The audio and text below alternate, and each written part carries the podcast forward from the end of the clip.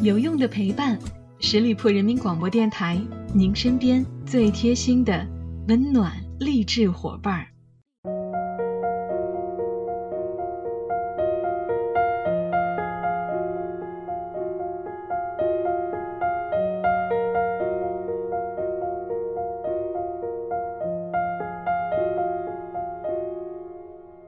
有用的陪伴，十里铺人民广播电台，您身边最贴心的温暖励志伙伴。Hello，亲爱的小伙伴们，又到了每周一与您不见不散的名人风范，我是小五。岁月疏忽，今年的一月四日是三毛老师离开我们的二十七年。三毛出生在重庆，后来又迁居了台湾，留学西班牙。一九七三年与荷西结婚，定居西属撒哈拉。一九七九年，荷西意外去世。一九九一年的一月四日。三毛用一双尼龙丝袜结束了自己的一生。他把生命定格在了四十八岁。三毛的离世，很多人觉得痛惜、遗憾，但或许他是欣然前往的。正如他自己所言：“如果选择了自己结束生命的这条路，你们也要想得明白，因为在我看来，那将是一个更幸福的归宿。”他以流浪的方式明示。又以决绝的姿态告别。虽然只存在这世间四十八年，但胜却有些人的三生三世。他与心中的挚爱浪迹天涯，携着书卷和笔四处流浪，以自己喜欢的方式过完了他的一生。人的生命不在于长短，而在于是否痛快的活着。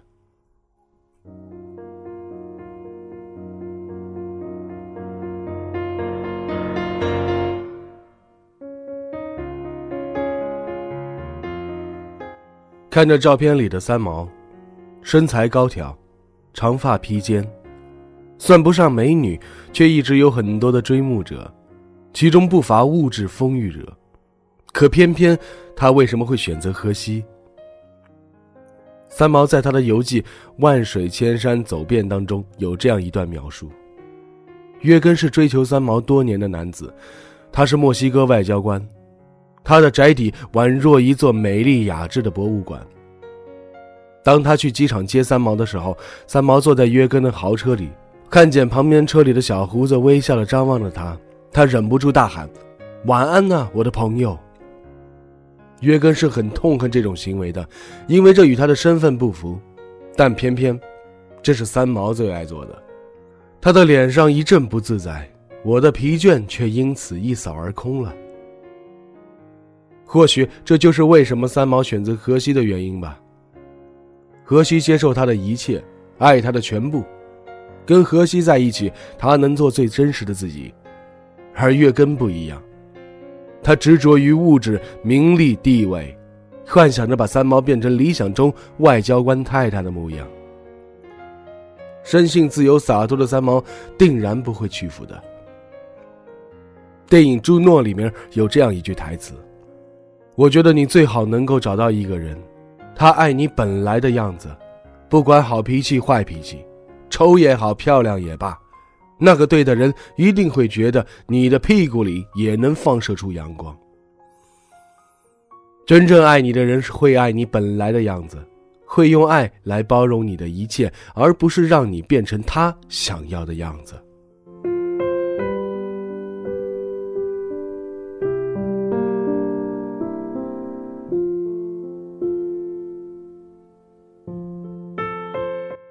三毛曾经描述他眼里的爱情。爱情如果不落到穿衣、吃饭、睡觉、数钱这些实实在在的生活中去，是不会长久的。真正的爱情就是不紧张，就是可以在他面前无所顾忌的打嗝、放屁、挖耳朵、流鼻涕。真正爱你的人，就是那个你可以不洗脸、不梳头、不化妆见到的那个人。而荷西才是骨子里爱着三毛的人。后来，三毛想去撒哈拉定居，荷西也是唯一一个没有反对的人，反而辞去向往已久的工作，与三毛一同前往。尽管他们生活在荒芜的沙漠，辛苦谋生，也被病痛所折磨，但三毛眼前看到的尽是繁华似锦。他们会一起去野外寻找绿植，给小屋添点绿色；会一起改造二手物品，把破旧轮胎做成沙发，把废弃物打造成工艺品。三毛也会攒下好几个月的生活费，悄悄地给荷西买下他最爱的玩具。简陋的小屋在两人的精心改造下，变身成一个艺术馆。日子艰难又如何呢？只要彼此相爱，定然能够在沙漠中开出一朵灿烂的花儿。只是，那些因为缘分而来的东西，终有缘尽而别的时候。一九七九年中秋前后，荷西潜水时意外身亡。此后，三毛郁郁寡欢，再也没有见过爱情。一九九一年的一月四日，他选择安静的离开人世。他为爱而生，爱没有了，生意没有了。冬天已经快要来了，那个时候我住在一栋大学城附近的一个修女的修道院，不是修道院，修女办的一个女生宿舍里面。在那个地方呢，我已经认识了一个男孩子，他的名字叫做 Jose Maria，那么中文我就把它改成叫做荷西。那么当时我是把他当做一个普通的朋友，可是。跟上一首歌说到做一个花蝴蝶一样的那个事情呢，跟荷西从来没有发生过，因为他太纯真了。那么，在那个熟舍的大树下呢，几乎啊一个礼拜有三四次啊，就会听到那个。我们那边就是在宿舍里面的修女就说：“哎，Echo 外早啊，因为女生宿舍男孩子不可以进来的啊，就说你的表弟来了。他们每次都开我的玩笑，说我们表弟来了。那么我就冲出去说什么表弟又来了，我就跑去推他一把，就说你怎么又来了？他就说我。”我他掏掏就从那个裤子口袋里掏出十四块贝塞达来啊，西班牙钱。他说我有十四块钱啊，一张电影票七块，十四块刚好可以两个人看电影。但是呢，我现在请你去看电影呢，我们就必须走路去，因为我没有别的钱了。我说没有关系啊，我们就走路去啊，就在那个宿舍附近去看电影好了。于是我们也没有挑片子，就去跟他看了第一场电影。那么有一天呢，我们在公园以后坐，我没地方去，我们坐在公园的板凳上。可惜又跟我说，他说 Echo，你呀我六年啊，我还有。四年的大学要读，我还有两年的兵役要服。等到这六年过去的时候呢，我就娶你。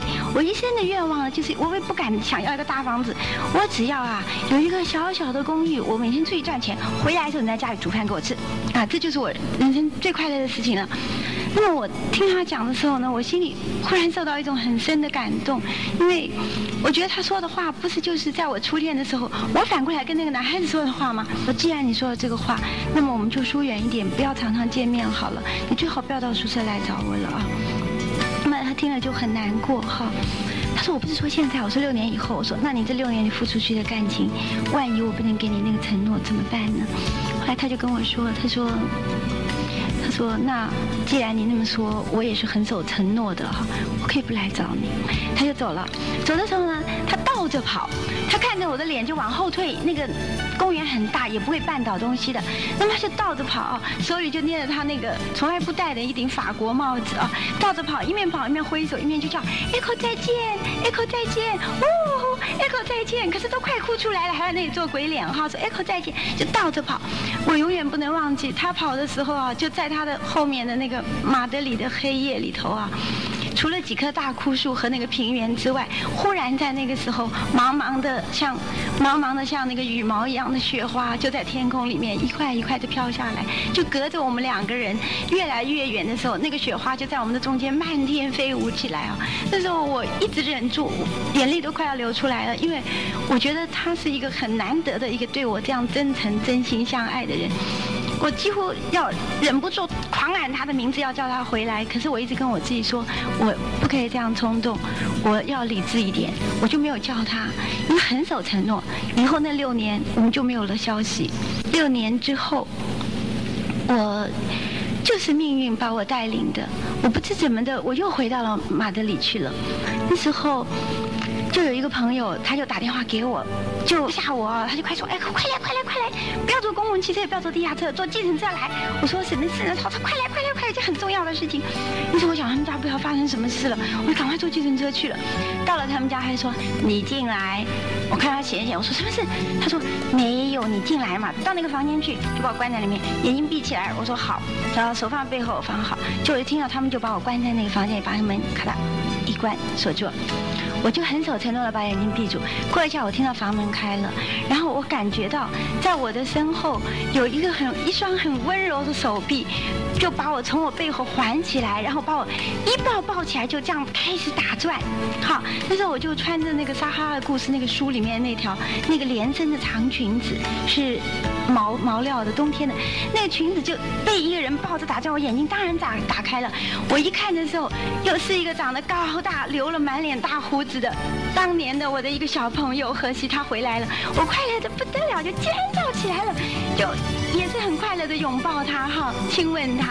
那时候他长大了，恰好六年，于是他就跟我说，他说，来来来，到我家去，他家就在那个朋友的楼上。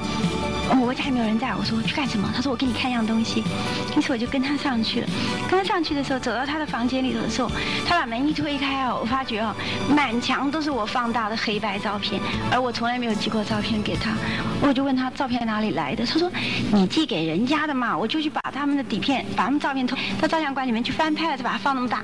那么因因为那个时候他们家是西西晒的，所以有百叶窗。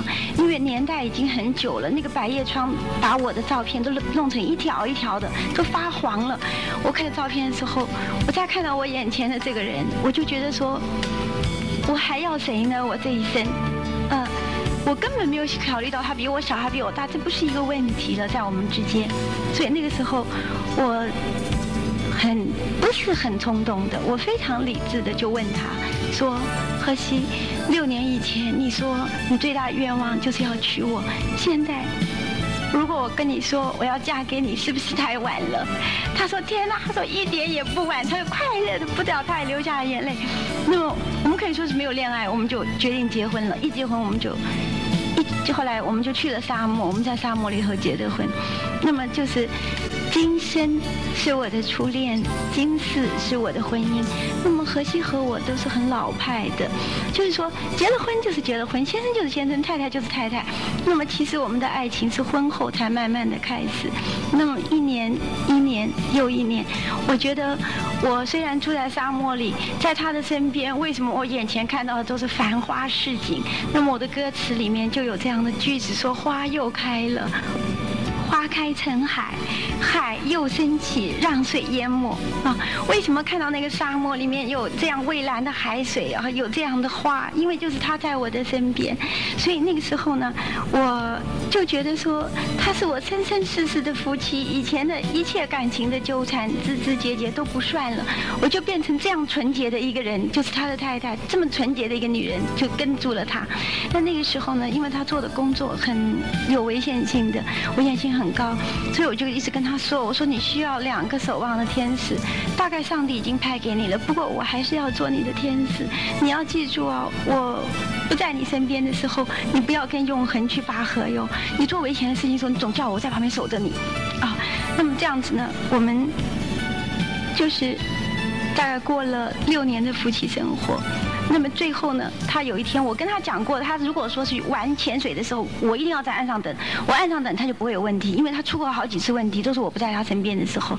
那么我也有一点迷信，我总觉得说我是他守望的天使，所以在这个歌词里面就说了，不是跟你说过三次了吗？我是你的天使啊。那么最后呢，他出事了，当他的尸体被打捞出来的时候，呃，正是中秋节啊，那时候日已尽，潮水退去，皓月。当空的夜晚，交出了再不能看我、再不能说话的你。他是这样被我们打捞起来的，然后放到那个小岛的墓园的旁边的一个小房间里头去。那么这是一件很奇怪的事情。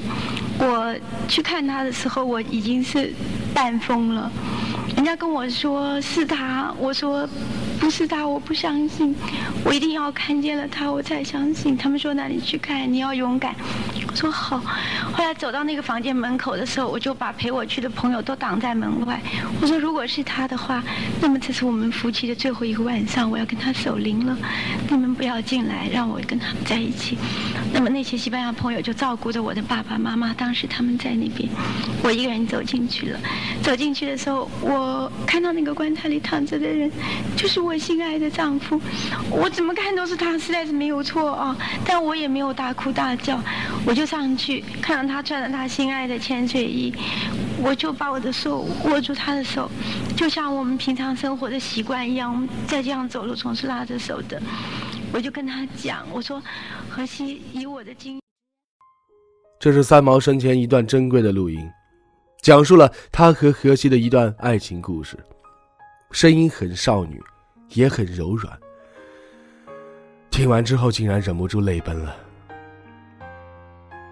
有人羡慕他流浪的经历，也有人羡慕他与荷西的爱情，但最为吸引人的，却是他骨子里的随性洒脱。”自由浪漫、坦率纯真和不向世俗妥协的倔强，在三毛的作品里，字里行间平实而自然地流淌着他内心的柔美和细腻。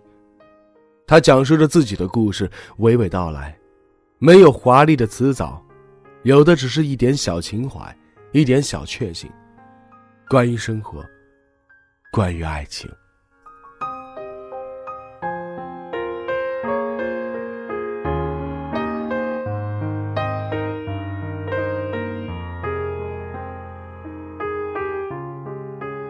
荷西曾经问三毛：“你要一个赚多少钱的丈夫？”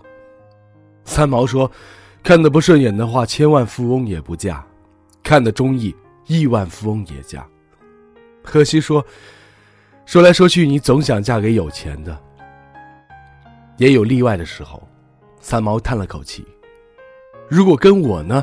荷西很自然的问。三毛说：“那只要吃得饱的钱也就算了。”荷西思索了一下，又问：“你吃的多吗？”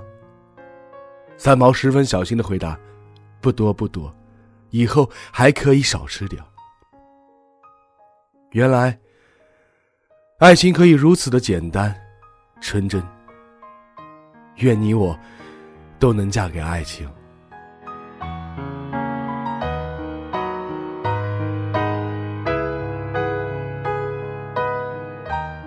好了，亲爱的听友们，感谢大家收听今天的名人风范，我是小五，欢迎大家关注十里铺人民广播电台公众微信，在订阅号中直接搜索十里铺人民广播电台，点击关注就可以了。我们下期节目再会喽，拜拜。